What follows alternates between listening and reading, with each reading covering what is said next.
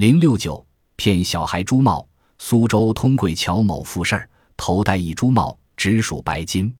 如敖协力听事，一人圣服昂然直入，谓儿曰：“叫声公公。”如敖亦曰：“阿官叫声公公。”其人曰：“不叫公公，要取乳帽。”遂系接其帽之手中，曰：“不叫公公，取帽去矣。”以其帽至怀中，缓步下阶，曰：“真个取帽去矣。”遂自庭中昂然径出，复回身立于门外，曰：“不叫公公取帽去，不转来矣。”如敖又谓儿曰：“阿官叫声公公，公公好嗨乳帽，亦为其党长者与儿戏也。后久不复入，出视之，杳然矣。”苏州有个富人家的小儿子，头上戴着一顶珠帽，价值几百两银子。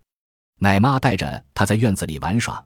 有一个穿着华丽的人仰着头走进来，对小孩说：“叫声公公。”奶妈也说：“叫声公公啊。”那人又说：“不叫公公，就要拿你的帽子了呀。”说着就把小孩的帽子拿下来说：“不叫公公，就把你的帽子拿走了呀。”说完就把帽子放到了怀里，慢慢的走下台阶，回头说：“真的把帽子拿走了呀。”他从院子里仰着头走了出去，又转身站在门外说。不叫公公，把你的帽子拿走了，就不回来了呀。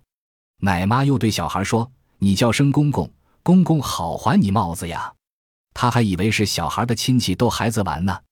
后来他等了半天也不见那人回来，出来找时才发现那人已经没有踪影了。揭秘：骗子以逗小孩为幌子，骗走了孩子价值几百两银子的帽子。此骗术以人所共知的戏言相片。